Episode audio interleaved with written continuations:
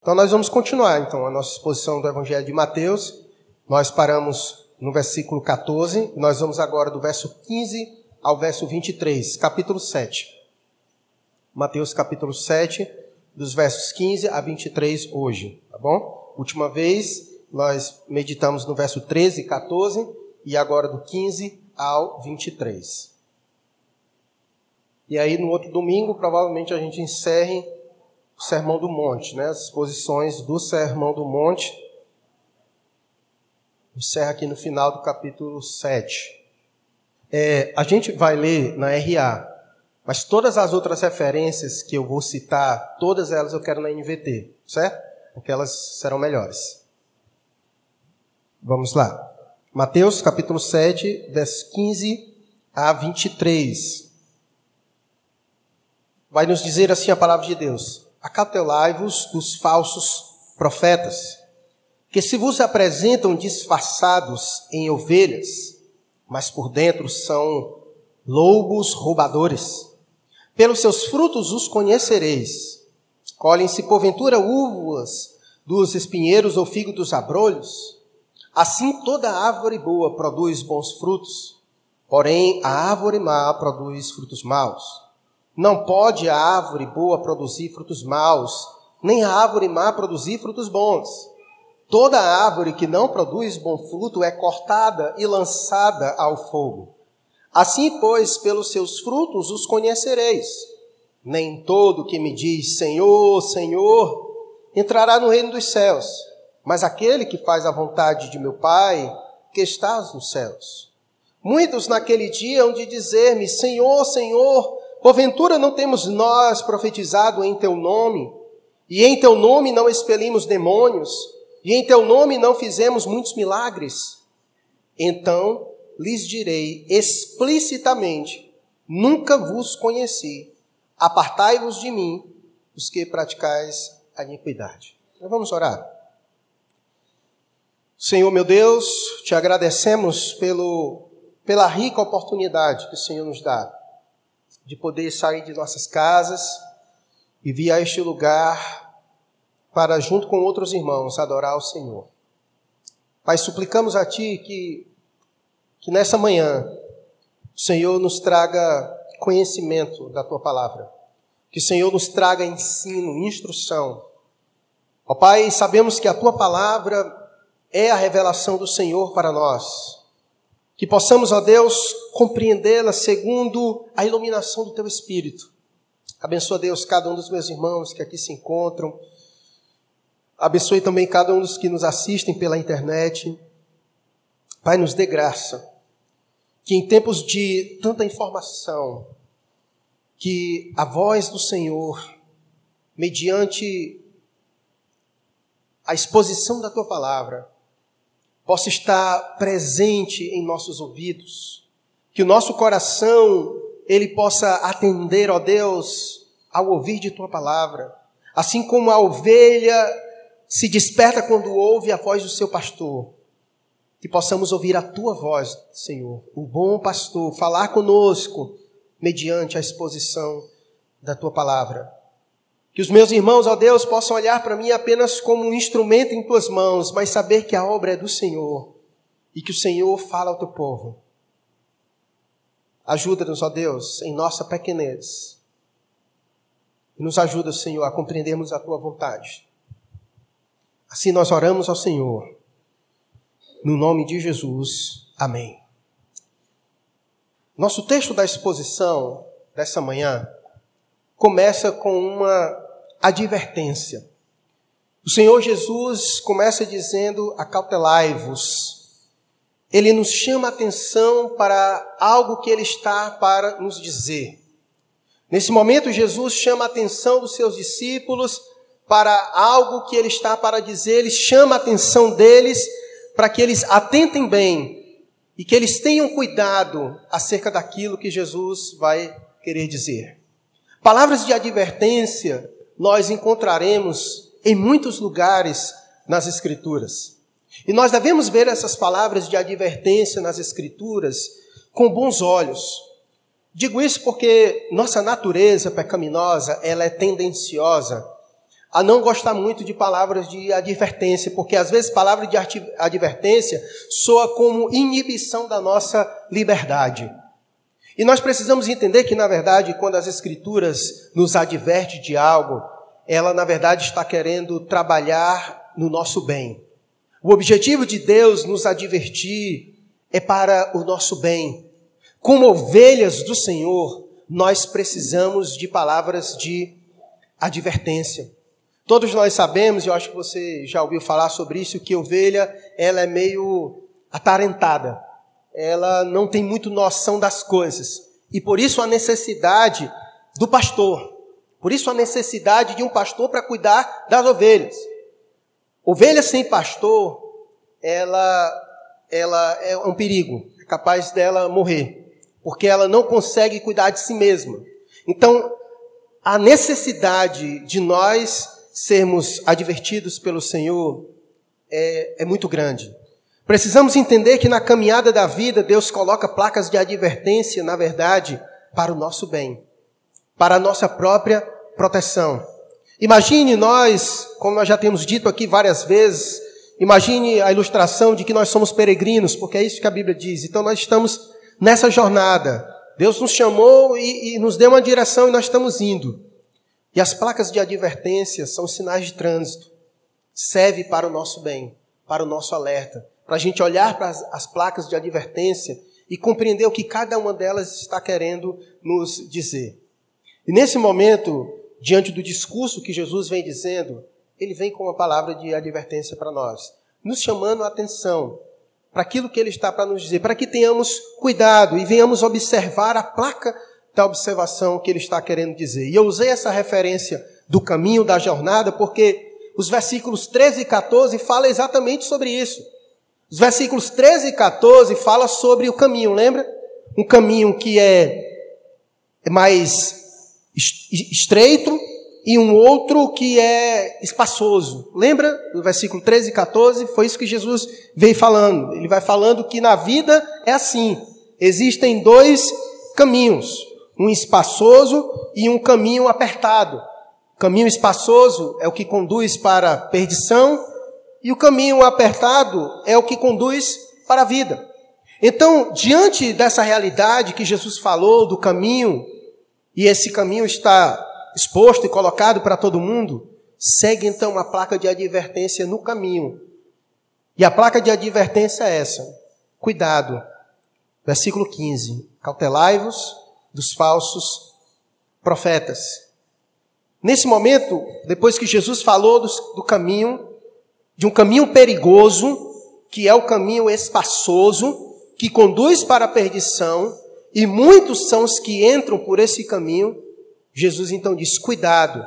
E é interessante que ele diz: não cuidado com o caminho, que ele acabou de dizer que era espaçoso e que conduz as pessoas para a perdição mas ele diz: cuidado com os falsos profetas. A questão é qual é a ligação dessa advertência com o que ele acabou de dizer. O que tem a ver os falsos profetas com o perigo de se pegar um caminho espaçoso e que conduz à perdição? A palavra falso, não preciso eu aqui explicar a etimologia para você, que você já sabe o que é falso. Falso é algo que não é verdadeiro. E Jesus então diz: cuidado com os falsos profetas. Profetas são mensageiros. Profetas são aqueles que são mensageiros e que têm uma incumbência de trazer às pessoas uma mensagem. E nas Escrituras nós encontramos muitos profetas de Deus, homens que são usados por Deus para trazer uma mensagem de Deus às pessoas. Mas ao mesmo tempo, em que existem profetas, homens que são levantados por Deus para ser boca de Deus, para dizer às pessoas o caminho que elas devem seguir, assim também a Bíblia nos apresenta que há inúmeros falsos profetas, ou seja, aqueles que se fingem ser mensageiros de Deus, mas que na verdade não são mensageiros de Deus, eles se passam de mensageiros de Deus e a sua mensagem não tem como objetivo guiar as pessoas no caminho certo, mas exatamente direcionar as pessoas para o caminho errado. O falso profeta aqui, usando a ilustração do caminho, seria aquele que, na verdade, está no, no, no, caminho e as pessoas vão indo e ela diz assim: ó, é esse caminho aqui que é certo. Sendo que, na verdade, esse caminho que ele diz que é o certo é o caminho que Jesus disse que não é o caminho que devemos percorrer, que é o caminho que é espaçoso, que conduz à perdição. Ele, ele tem a capacidade de muitas vezes camuflar esse caminho que é espaçoso e, e, e criar uma paisagem dele de maneira que aqueles que chegam dizem não é que é mesmo? Eu acho que é esse o caminho que Jesus falou. E acredita no falso profeta e pega o caminho que ele disse. Então Jesus falou sobre um caminho que é perigoso. Mas em nenhum momento do verso 13 e 14 ele criou uma advertência sobre esse caminho. Mas ele chega agora dizendo sobre essa advertência: cuidado, porque vai ter alguém que vai empurrar você para esse caminho que eu acabei de dizer que você não deve ir. E quem são esses? Os falsos profetas. Os falsos profetas. A Bíblia é rica em inúmeras passagens bíblicas. A advertência para nós termos cuidado com os falsos profetas. Coloquei Mateus 24, 11. Só para ver como Jesus falou sobre isso. E inúmeros outros textos. vou aqui só citar um de cada, só para você entender que a Bíblia, de fato, há inúmeras é, recomendações, advertência contra os falsos profetas. NVT, coloque todos na NVT. Mateus capítulo 24, 11. Olha o que, que Jesus disse. Falsos profetas surgirão em grande número e enganarão muitos. Jesus, Jesus falou isso. E não foi só nessa, nessa hora que ele falou isso. Em outros momentos, Jesus veio falando isso, inclusive aqui é ele falando, esse texto é exatamente que nós estamos lendo, Jesus falando que devemos ter cuidado com os falsos profetas. E aqui, mais uma vez, Jesus falando sobre isso. Veja o que o apóstolo Paulo disse no capítulo 20 de Atos, Atos capítulo 20, verso 29 a 31. Olhe como o apóstolo Paulo também traz essa advertência para nós. Atos 20, Atos dos Apóstolos 20, versículo 29 a 31. Acompanhe comigo aqui o texto no, na, na imagem. Olha o que, que ele disse.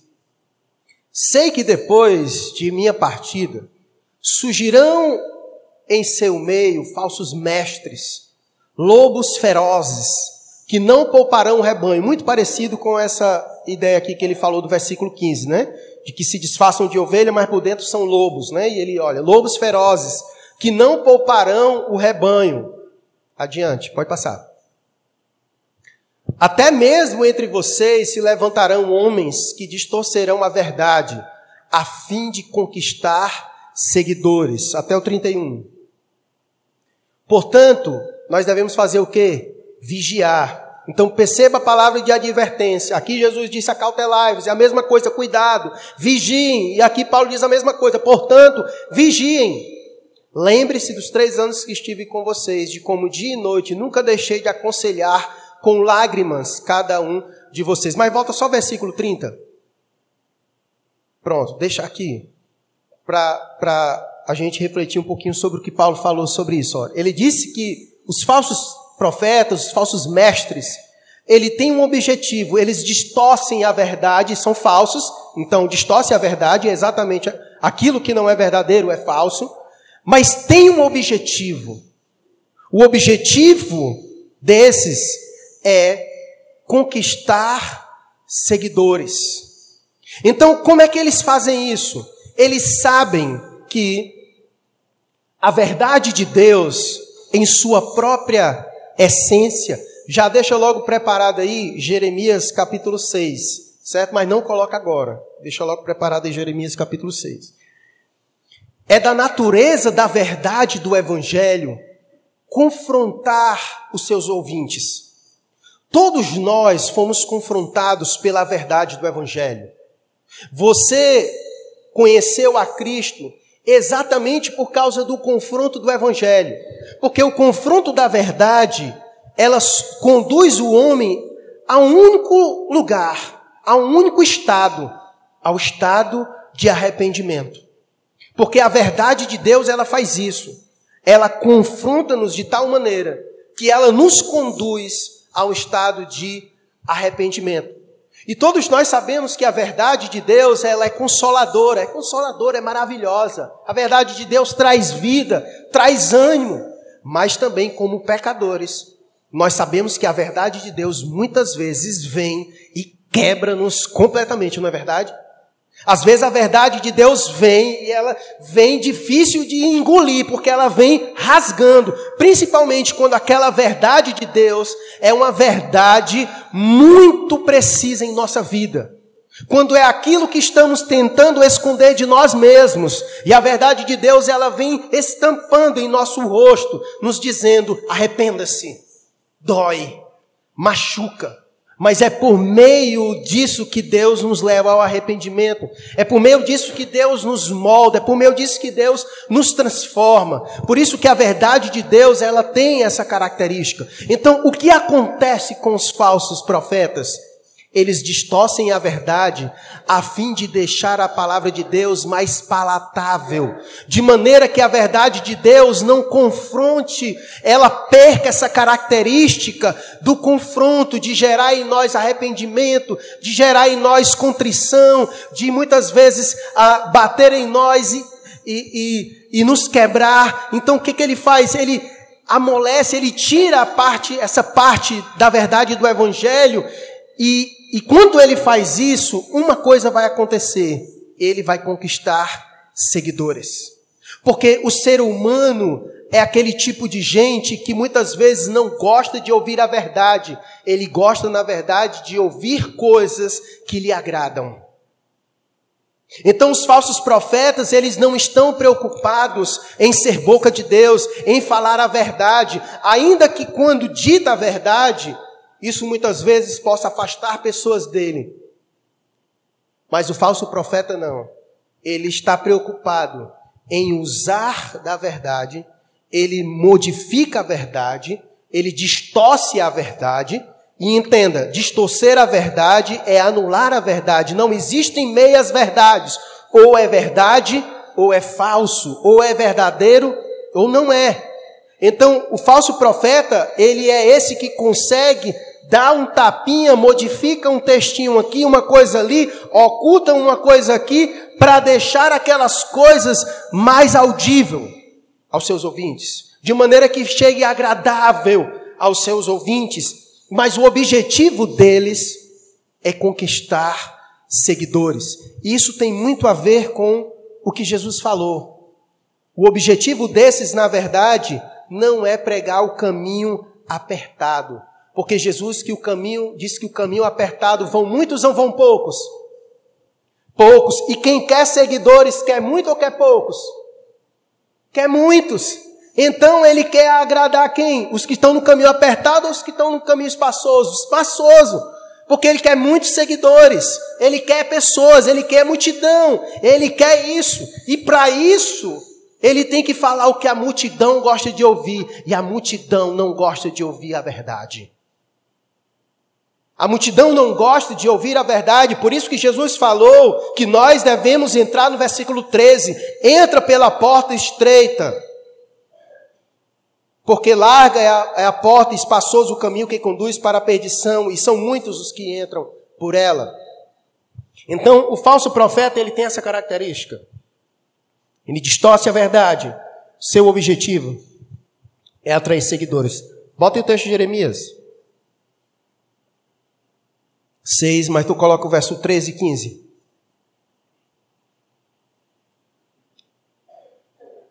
Deus trazendo uma palavra de juízo sobre o povo, depois você pode ler em casa o contexto de Jeremias. Diz assim: Desde o mais humilde até o mais importante, sua vida é dominada pela ganância. Desde os profetas até os sacerdotes, são todos impostores, passa. Oferecem curativos superficiais para a ferida mortal do meu povo. Dão garantias de paz quando não há paz alguma. Acaso se envergonham de sua conduta detestável? De maneira alguma. Nem sabem o que é vergonha. Portanto, estarão entre os que caírem no massacre. Ficarão arruinados quando eu os castigar, diz o Senhor. Volta só ao verso 14. Esses são esses aqui, que oferecem curativos superficiais para a ferida mortal do meu povo.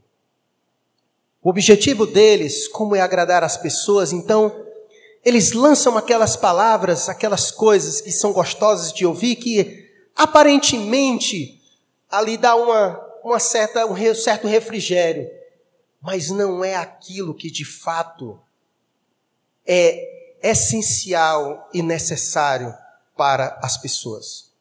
A mensagem de Deus para toda a humanidade você vê aqui desde o início do ministério de Jesus, como nós já vimos aqui na exposição de Mateus, quando Jesus chega, alguém já está pregando. Quem era que estava pregando quando Jesus chegou já? João Batista. Qual era a mensagem de João Batista, lembra? Qual era a mensagem dele? E quando ele morreu, Jesus continuou. E qual era a mensagem de Jesus? A mesma. A mesma mensagem de Jesus era a mesma de João Batista. Ele continuou essa mensagem. E essa mensagem é uma mensagem impactante. Ela não é uma mensagem superficial. Ela é uma mensagem que é capaz, como disse Paulo, é o poder de Deus para arrancar o pecador lá das entranhas, das entranhas do pecado, tirar ele e curar este homem completamente. Eliminando essa mensagem é você tratar superficialmente, é você querer colocar um bandete numa pessoa que levou um tiro de canhão. Aqui é a ilustração que é quase impossível, né? Porque a pessoa vai papocar, mas só para você entender, certo? Não veio outra cor na minha cabeça, mas você entendeu, certo? Então, é como se seria isso aí, certo? É tentar remendar, se você tiver outra ilustração melhor, aí você me diz que não veio na cabeça não. Mas a ideia é essa, é um buraco muito grande o cara bota um negocinho bem, bem perrodotinho, certo? E no final ele diz que aquilo vai servir. E no final ele diz que aquilo vai servir, é suficiente. A priori, a pessoa pode até ir para casa. Tipo, às vezes quando você está com dor em alguma coisa, precisa de algo mais mais sério, talvez uma cirurgia, e ali alguém pode te dar um paliativo, um remédio que vai parar tuas dores naquele momento, mas amanhã, depois da manhã, vai voltar tudo de novo, porque está lá, a coisa foi só superficial, ali foi só, tipo quando é que você chega morrendo aqui na UPA, negada a saudade, pirona para você, já, já teve essa experiência? Pronto, é mais ou menos isso. Você está com uma doença mortal e a galera dá dipirona para você, cara, não vai resolver, porque a coisa é mais séria, a coisa é mais profunda mas estão dando curativos superficiais para uma ferida que é mortal. Que é mortal. E o pior de tudo é que transparece amor. Os falsos profetas muitas vezes são vistos como pessoas maravilhosas, porque na verdade elas são boazinhas, elas falam o que as pessoas querem ouvir, elas não machucam ninguém e todo mundo vai para casa feliz. Mas aqueles que muitas vezes falam a verdade, como João Batista, o que foi que aconteceu com ele mesmo, com João Batista? arrancaram a cabeça dele. E simplesmente, qual foi o crime dele? Ele disse a verdade. Ei, a mulher que tu tá aí não é tua não. Eu apontei para tu, viu, brother? Mas Deus está repreendido. Ele vai casar e já tá. Olha, a mulher que tu tá aí não é tua. A mulher que tu tá aí não é tua. E por, por, pelo fato dele dizer a verdade, teve sua cabeça decepada. Aquele que é a verdade, aquele que disse, eu sou o caminho, a verdade e a vida, aquele que era a própria verdade, a verdade personificada, porque a verdade não é um ser abstrato, nem é um conceito, a verdade é uma pessoa, Cristo, a verdade veio. E o que fizeram com a verdade? Crucificaram a verdade, não toleram a verdade, porque a verdade ela expõe o indivíduo. A verdade expõe o indivíduo. E por isso que eles não toleram a verdade. Essa é a razão pela qual o mundo não tolera as Escrituras, porque a verdade de Deus e ela confronta a humanidade caída. E os falsos profetas, eles são esses. O grande problema dos falsos profetas é porque eles eles se disfarçam. Os falsos profetas dificilmente, eu acho que nem eu acho que só o Valdomiro e uns dois ou três que chega de forma grosseira, que todo mundo assim de cara sabe que é um falso profeta, mas uma grande parte deles são muito bons nos disfarces. E o problema está aí. Por isso que Jesus falou: cuidado. Se ele disse cuidado, é porque requer de nós atenção. Porque não é simplesmente fácil de perceber o disfarce. Então, atenção. Cuidado, porque se fosse simples e fácil de perceber, não haveria necessidade de dizer, presta atenção, olha, olha com atenção, com cuidado. Mas Jesus falou isso exatamente porque o disfarce, muitas vezes, que os falsos profetas usam, é bom e nós já, já veremos os disfarces que eles usam, certo? É difícil. Então, ele diz: cuidado. Versículo 15: Acautelai-vos dos profetas, que se vos apresentam disfarçados em ovelhas, mas por dentro são lobos roubadores. Eles têm cara de ovelha, eles têm cara de crente piedoso, são pessoas que oram, são pessoas que eles sabem de cor todo o clichê religioso, de maneira que alguém, quando os ouvem, eita, muita unção. Aí é homem de Deus. Aí é homem de Deus, porque ele aprendeu bem, ele se veste bem, inclusive ele sabe até fazer a imposição de voz, né? Eita, aquela coisa toda e todo mundo já chama de Deus. Porque há escola para isso, né? Como se vestir, como falar, e qualquer pessoa se passa. Só que engana muitas pessoas principalmente os desavisados e aqueles que têm pouco conhecimento da verdade, das Escrituras. Porque nada melhor do que muito contato com a verdade para se perceber facilmente aquilo que é falso. Em banco, treinamento das pessoas ou qualquer instituição para se reconhecer uma célula falsa é você estudar bastante a célula verdadeira. Se você estudar bastante a célula verdadeira, quando você pegar uma falsa, você terá facilidade de descobrir a falsa por causa da verdadeira. Quanto mais contato nós tivermos com a verdade, mais fácil será de nós percebermos o engano.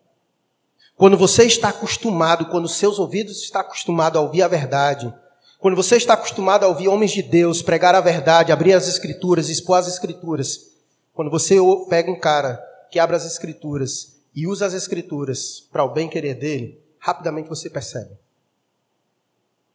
Rapidamente você percebe que ele está usando as escrituras como pretexto para dizer o que ele quer. Para dizer o que ele quer. Então, a recomendação bíblica é essa: cautelai-vos dos falsos profetas, que se vos apresentam disfarçados em ovelhas, mas por dentro são lobos roubadores. Então, como é que a gente descobre quem são os falsos profetas? Primeira recomendação das duas que o texto dá. A primeira é o próprio contexto. Versículo 15 é uma continuação do verso 13 e 14. Aqueles que são os falsos profetas são aqueles que não ensinam o caminho apertado. Não são, eles não ensinam o caminho apertado. Os seus ensinos se assemelham muito àqueles que pegam um caminho espaçoso, os que conduz para a perdição. Não é o tipo de mensagem que você vai encontrar que conduz as pessoas à piedade. Não é o tipo de instrução da qual Jesus já deu até o presente momento no Sermão do Monte, falando sobre humildade, falando sobre santidade, sobre tantas coisas. Você não vai encontrar. Coloca um texto aí para nós, de 2 Timóteo, capítulo 4. para mim por segundo exemplo? 2 Timóteo capítulo 4, verso 3 e 4. 2 Timóteo capítulo 4, versículo 3 e 4. 3. Ele diz, está na NVT, né? Beleza. Ele vai dizer, olha, pois virá o tempo em que as pessoas já não escutarão o ensino verdadeiro.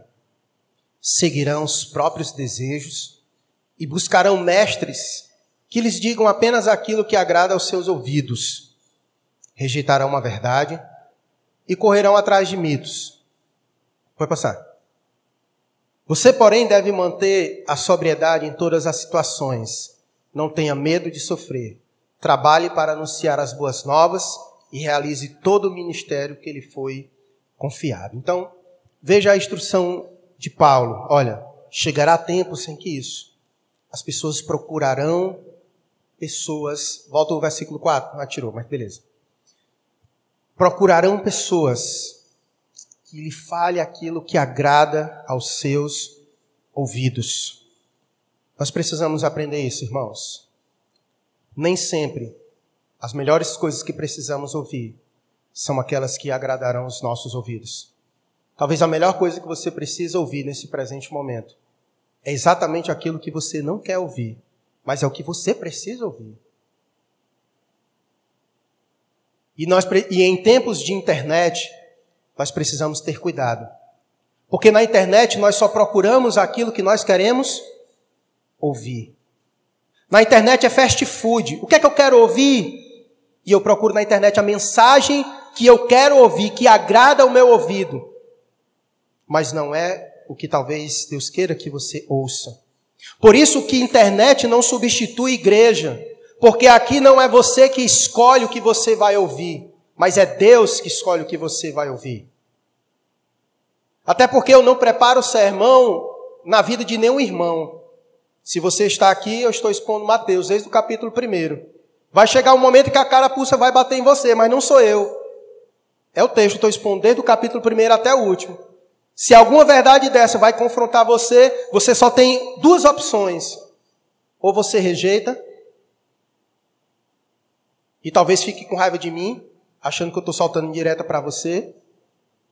Ou então, você vai dizer, Senhor, obrigado. Porque o Senhor não me deixou pecar em paz, eu precisava ouvir isso, e você vai mudar a sua vida. Minha recomendação como seu pastor e seu amigo, seu irmão em Cristo é: ouça a palavra de Deus, acolha ela com mansidão e deixe ela quebrar você. Porque se de fato ele é o olheiro, ele vai quebrar você com a verdade para fazer de você um vaso novo. E às vezes dói. Mas funciona assim. Funciona assim. Então, a segunda forma de nós descobrirmos quem são os falsos profetas, versículo 16. Pelos frutos os conhecereis. Colhe-se porventura uvas dos espinheiros ou figos dos abrolhos. Prepara o vídeo aí, viu? Assim toda árvore boa produz bons frutos, porém a árvore má produz frutos maus. Não pode a árvore boa produzir frutos maus nem a árvore má produzir frutos bons. Toda árvore que não produz bom fruto é cortada e lançada ao fogo. Assim, pois, pelos seus frutos os conhecereis. Então, ele começa o versículo 16 dizendo: Pelos seus frutos os conhecereis, e encerra no versículo 20 dizendo: Assim, pois, pelos seus frutos os conhecereis. O que são os frutos aqui? Qual é a ilustração? daquilo, daquilo que Jesus está dizendo. Ora, nossa vida, é, eu, eu conheço, eu posso conhecer o que você sabe por meio da sua conduta. Porque a nossa, a prática da nossa vida, ela é uma consequência daquilo que eu tenho como teoria para a minha vida.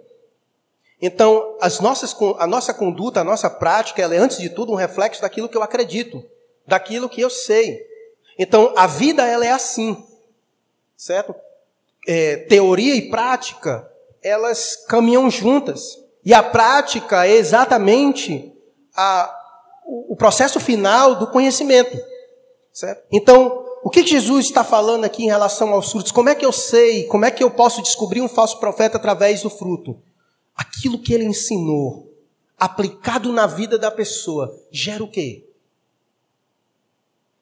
Aquilo que ele ensinou e sendo vivido pelas pessoas, gera o quê?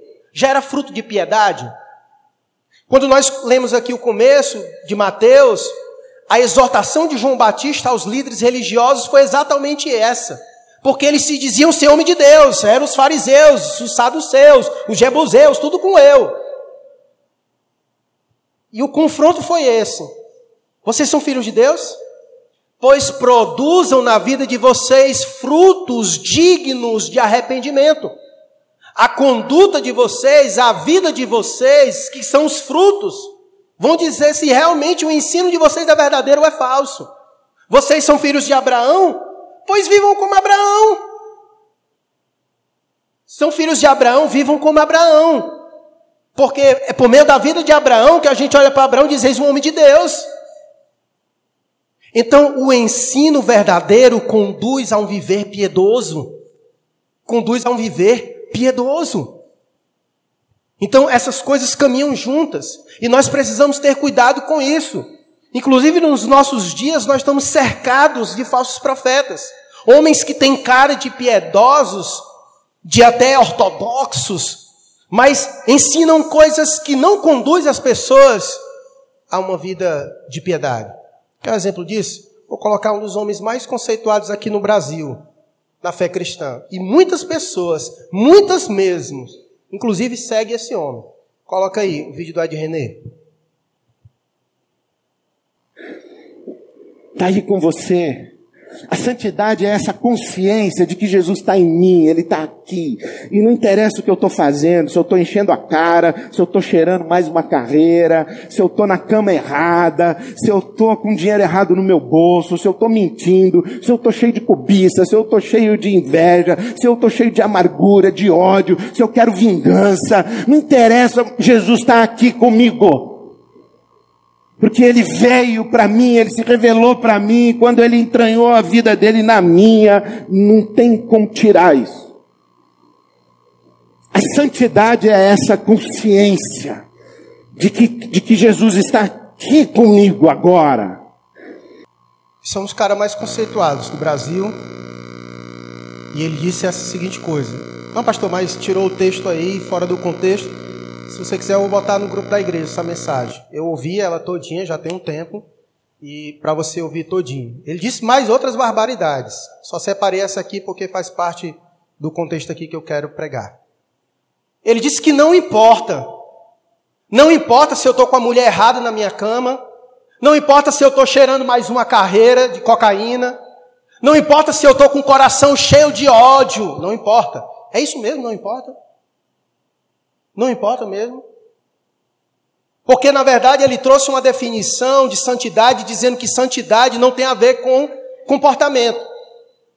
Para ele, santidade tem a ver com consciência, de saber que Jesus está comigo, mas não tem nada a ver com a minha conduta. É isso mesmo que a Bíblia ensina sobre santidade? É isso mesmo.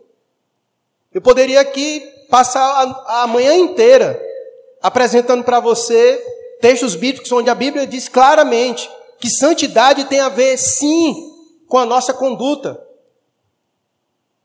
E tem a ver com consciência? Sim. Se eu tenho uma consciência de que Deus está em mim, de que Ele me salvou, então eu vou viver de que maneira?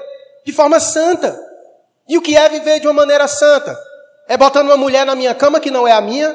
É cheirando uma carreira de pó? É inundando meu coração de ódio, de rancor, de raiva? É isso mesmo? Não, não é. Não é. Mas esse é um dos caras que tem mais seguidores nas suas redes sociais. É o Ed René. É um dos caras que mais tem seguidores e que mais influencia os jovens cristãos no Brasil. É esse cara aí. E ele é muito popular. E a galera adora ouvir o Ed René.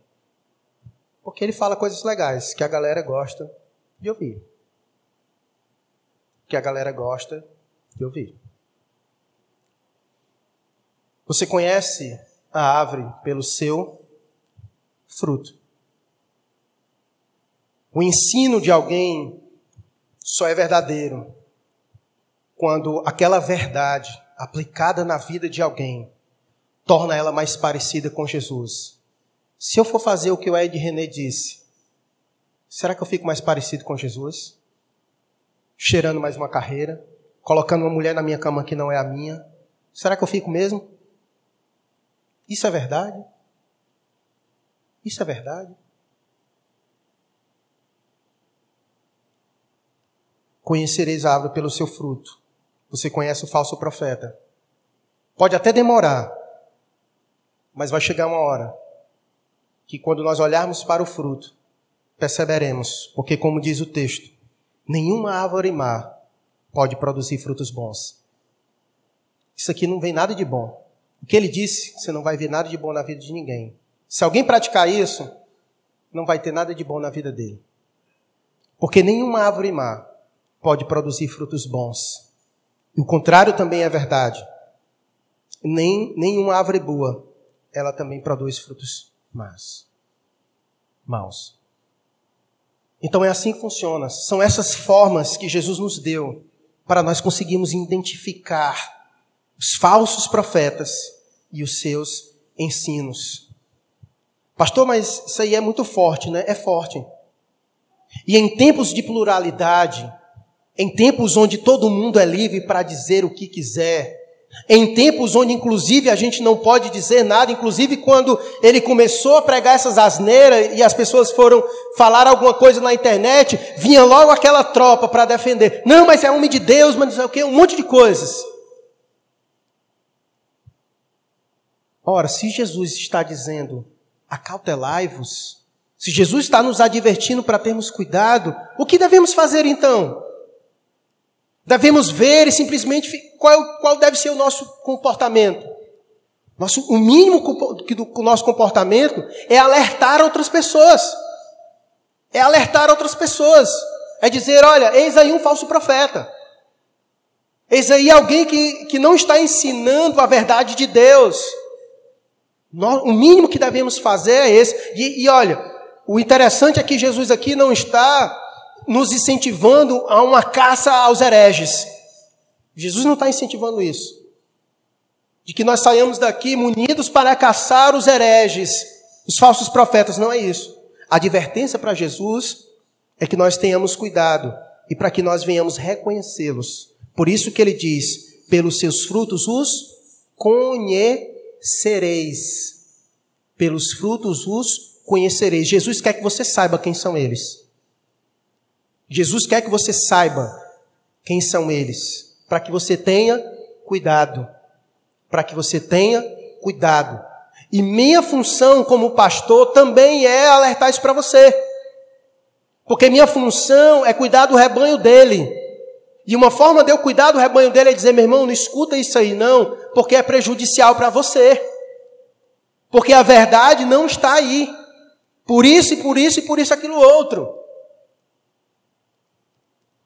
Por isso que Jesus está aqui dizendo isso para nós. Porque ele é o bom pastor. E ele tem cuidado das suas ovelhas. E uma das formas de desviar suas ovelhas da verdade é quando suas ovelhas ouvem os falsos profetas. Ensinos contrário à verdade. Ensinos contrário à verdade. Isso tem uma implicação tão grande, isso é tão sério, porque a consequência disso é juízo. Olha o que vem depois é juízo. Olha como Jesus vai encerrar, dos versos 21 a 23. Nem todo que me diz Senhor, Senhor, entrará no reino dos céus, mas aquele que faz a vontade de meu Pai que está nos céus. Muitos naquele dia hão de dizer: Senhor, Senhor, porventura não temos nós profetizado em teu nome, e em teu nome não expelimos demônios, e em teu nome não fizemos muitos milagres? Olha o que ele vai dizer. Então, lhes direi explicitamente: nunca vos conheci. Apartai-vos de mim, os que praticais a iniquidade. É forte, né? Mas essa é a advertência. Perceba a seriedade que Jesus dá a isso. Perceba a seriedade que Jesus dá para isso. É sério. É juízo. Para você ter uma ideia, toda essa ação dos falsos profetas de enganar as pessoas com meias verdades, desviando elas do caminho verdadeiro, alguém está por trás, conduzindo todas essas coisas. E sabe quem é que está por trás conduzindo todas essas coisas? É o maligno. Porque a Bíblia diz que se não, aquilo que não vem da verdade, que não vem de Deus, vem do maligno. Olha o que, a Bíblia vai dizer. Coloca o texto aí para mim de 2 Coríntios, capítulo 11, 13 e 15. E vou mostrar na Bíblia para você, para você se chocar comigo. 2 Coríntios, capítulo 11, verso 13 e 15.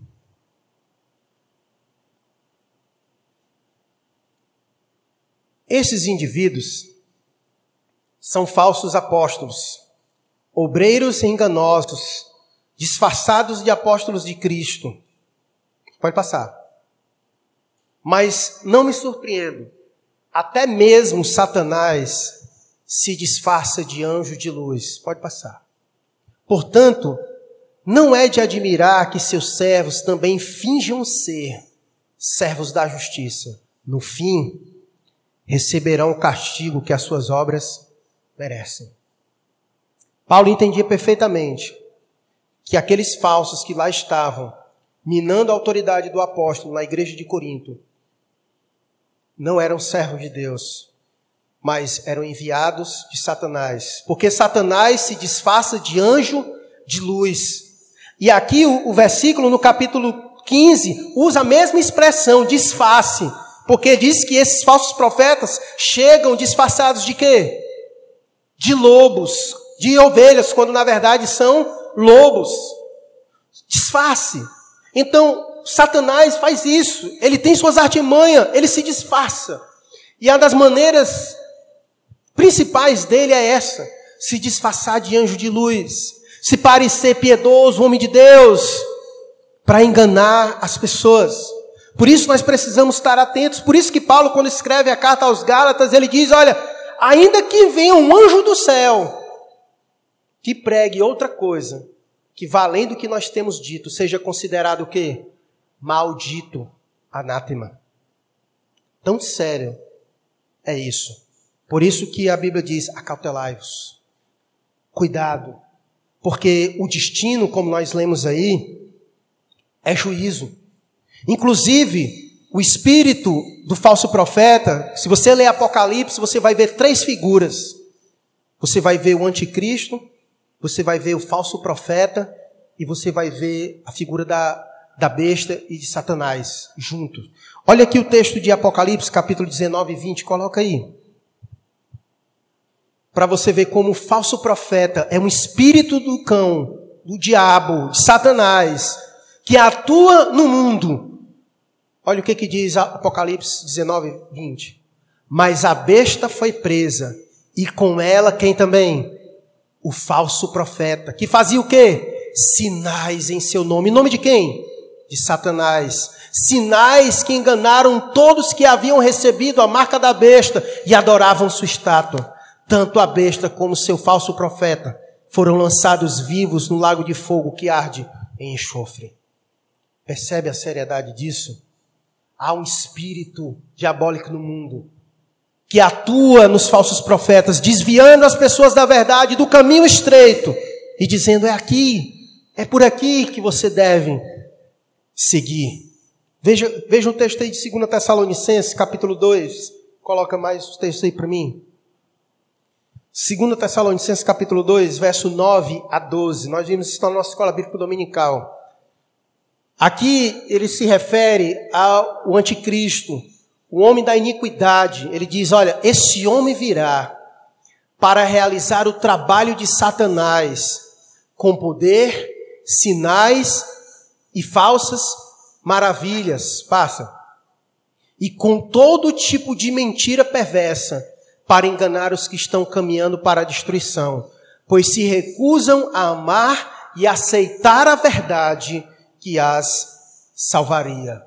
Olha o texto como ele é forte. Volta, volta o texto, volta o versículo 9. Quero que você foque aí, porque olha o que, que o texto diz. Que no último dia, no dia do encontro com o Senhor, esses que são falsos, olha como eles vão se apresentar diante do Senhor. O texto diz: Nem todo que me diz Senhor, Senhor, entrará no reino dos céus. E no versículo 22 vai dizer que esses também, eles, eles vão questionar diante de Deus, dizer assim: Senhor, mas no teu nome nós profetizamos, nós expelimos demônio, nós fizemos muitos milagres.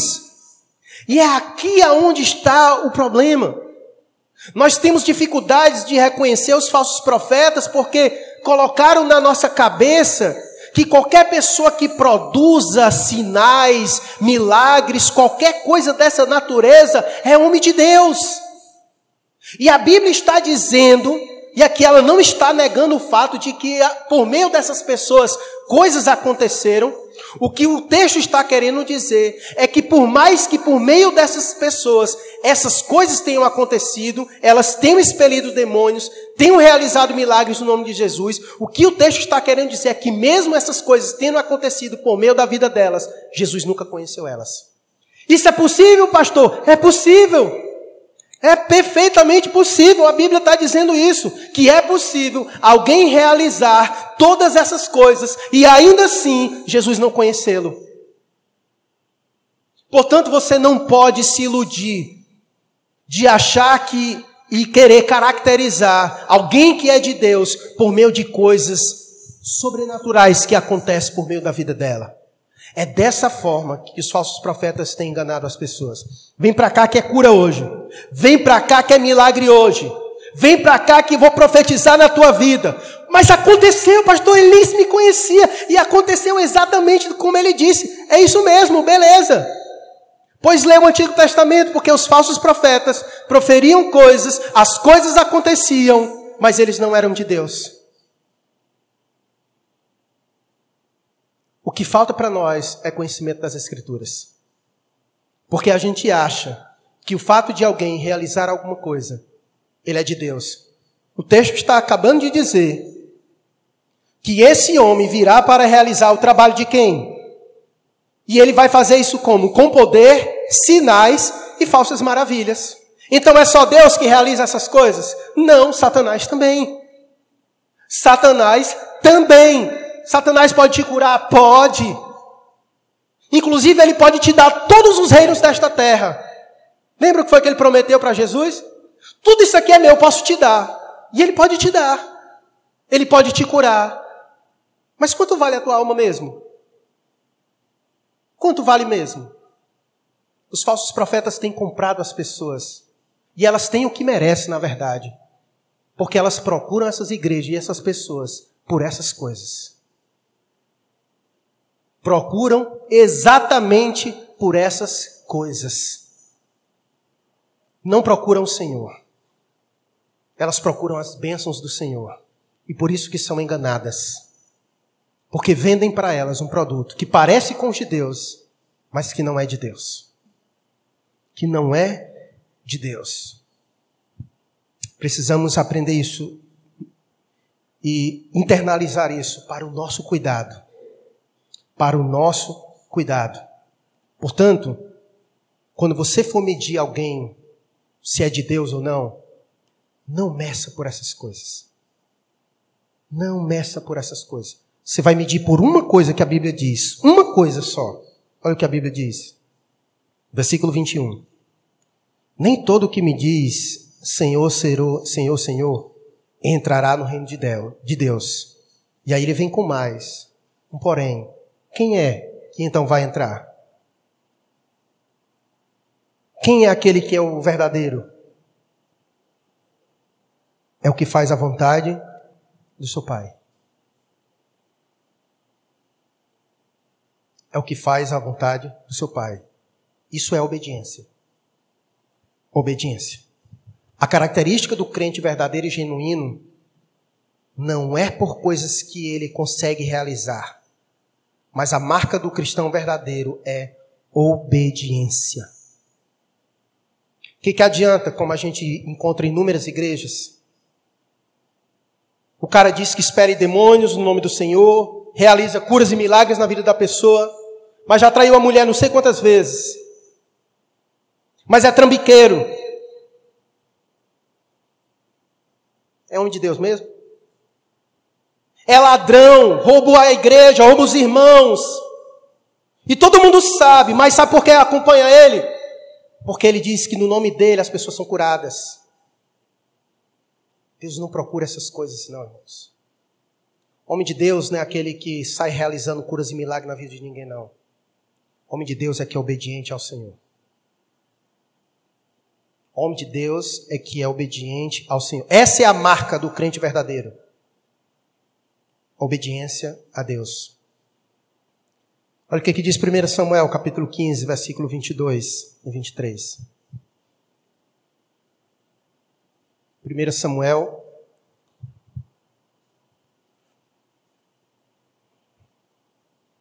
Primeiro Samuel, capítulo 15, verso 22 e 23.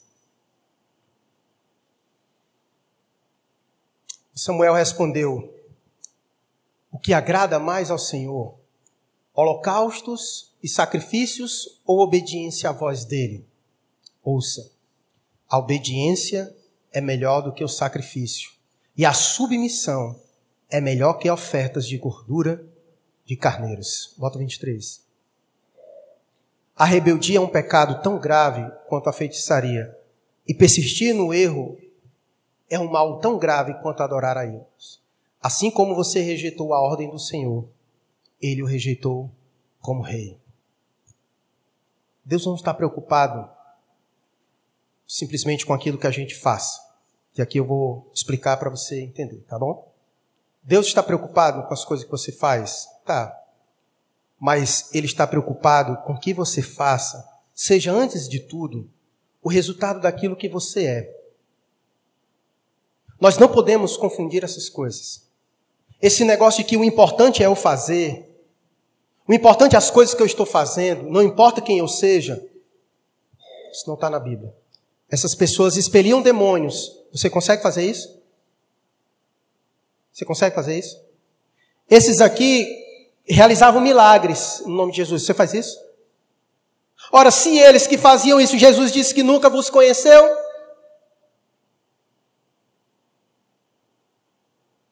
A questão é a obediência. A questão é ter submissão à vontade de Deus é viver uma vida em obediência a Deus. E se Deus quiser, por nosso meio, Ele pode realizar curas, Ele pode realizar milagres. Eu não estou dizendo que Deus não pode fazer isso na vida dos seus servos, e faz e muito. Os apóstolos é a prova disso. Por meio deles, Deus realizava inúmeras coisas. Mas antes, olha o testemunho deles. Eu, quando olho para a vida de Paulo, eu não fico impactado pelas coisas que Paulo conseguia realizar no nome de Jesus? Eu não fico.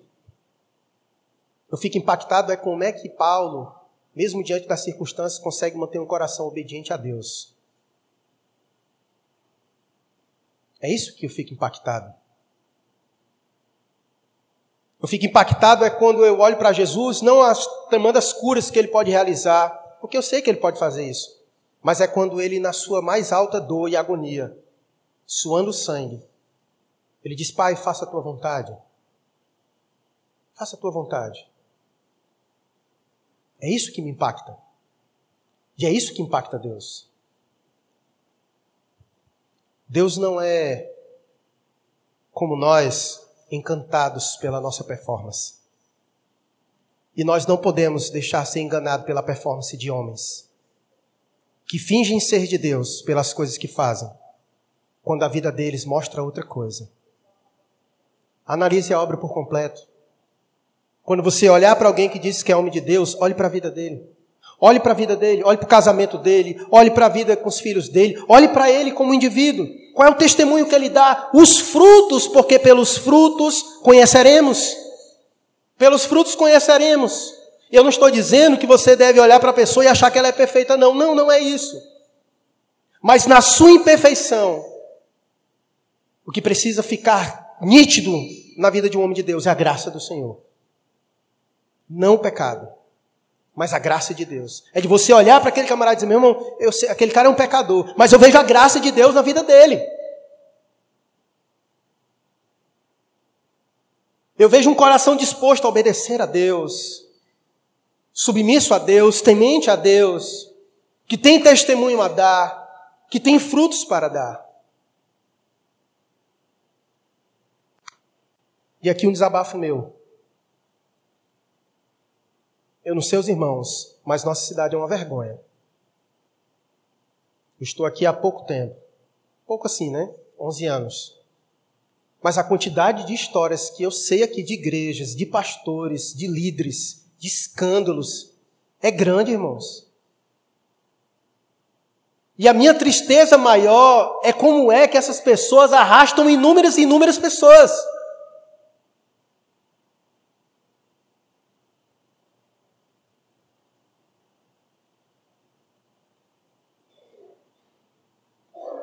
Então, a recomendação e a advertência é essa: acautelai-vos dos falsos profetas. Acautelai-vos, cuidado. E a advertência ela tem esse peso, onde o Senhor diz: olha, cuidado. Inclusive, temos cuidado de não sermos enganados por aquilo que eles são capazes de realizar. Podem nos enganar, mas não enganam o Senhor. Por isso que no verso 23 é pesado, ele diz explicitamente: Nunca vos conheci. E aqui é importante você entender isso. O texto não está dizendo assim, teve um momento que eu conheci, depois não conheci, não. É nunca. Nunca esteve comigo. Nunca esteve comigo. Aqui não tem essa de, ah, teve hora e não teve hora, hora. Não, não tem essa não é nunca esteve. Nunca vos conheci. E a sentença é essa: apartai-vos de mim, os que praticais a iniquidade. E esse texto, ele é um texto conjunto com Mateus capítulo 25. Eu não vou para lá porque a gente vai chegar ainda lá. Mas você sabe muito bem o que, que acontece em Mateus 25. Quando o Senhor chega, ele reúne as pessoas à esquerda e à sua direita. E lembra o que é que ele diz para aqueles que estão à sua esquerda, né? Apartai-vos de mim, malditos, para o fogo eterno. É exatamente isso aqui que ele está dizendo. Juízo. Juízo. Coisa que ele já disse no versículo 19. Que toda árvore que não produz bom fruto é cortada e lançada aonde? Ele já disse isso. E aqui no 23, ele encerra exatamente trazendo essa palavra de advertência. Lembre-se disso. Deus procura um coração obediente a Ele. É isso que ele já disse em João capítulo 14, 21. Lembra? Coloca aí João 14, 21, para a gente já caminhar para o fim. Palavra bastante conhecida, um versículo, mas eu gosto da versão NVT. João 14, 21. Aqueles que aceitam meus mandamentos e lhes obedecem são os que me amam. E porque me amam, serão amados pelo meu Pai. E eu também os amarei e me revelarei a cada um deles. Então perceba como o amor a Deus está atrelado à obediência. Aqueles que lhe obedecem são os que de fato lhe amam. Não os que fazem coisas para ele e não obedecem, mas os que lhe obedecem são os que, de fato, o amam. Pastor, então o que eu devo fazer? Como é que eu posso ter esse cuidado que Jesus falou? Então você vai fazer essa recomendação que ele deu. Você vai fazer o que João disse, em 1 João capítulo 4, versículo 1. Coloca esse último versículo para a gente finalizar. E deixa ele aí que eu vou usar ele para encerrar com a verdade que Jesus falou. 1 João, 1 João. 1 João 4, 1. Olha, ele diz, o apóstolo João, amados, não acreditem em todo espírito, mas ponham-no à prova para ter a certeza de que o Espírito vem de Deus. Por quê? Pois há muitos falsos profetas no mundo. Por isso que Jesus deu essa advertência. Então, o que você deve fazer? Você deve olhar. O ensino dessa pessoa direciona para o caminho estreito. Os frutos desse ensino tornam alguém piedoso. Olhe para a vida deles daqueles que ensinam daqueles que estão ensinando, estão dizendo todas essas coisas. Deus nos trouxe essa advertência, porque Deus nos ama. E Ele não deseja com que suas ovelhas se percam em meio aos falsos ensinos. Nossa oração nesse momento vai ser para que Deus nos dê discernimento, esse discernimento, para que nós possamos pôr à prova os espíritos, para ver se, se de fato é de Deus, porque há muitos falsos profetas no mundo e têm enganado as pessoas. Então nós vamos nesse momento orar, pedir ao Senhor que nos dê esse discernimento, que o Senhor nos dê amor pela verdade, zelo pela verdade e coragem para combater os falsos profetas em nome da verdade.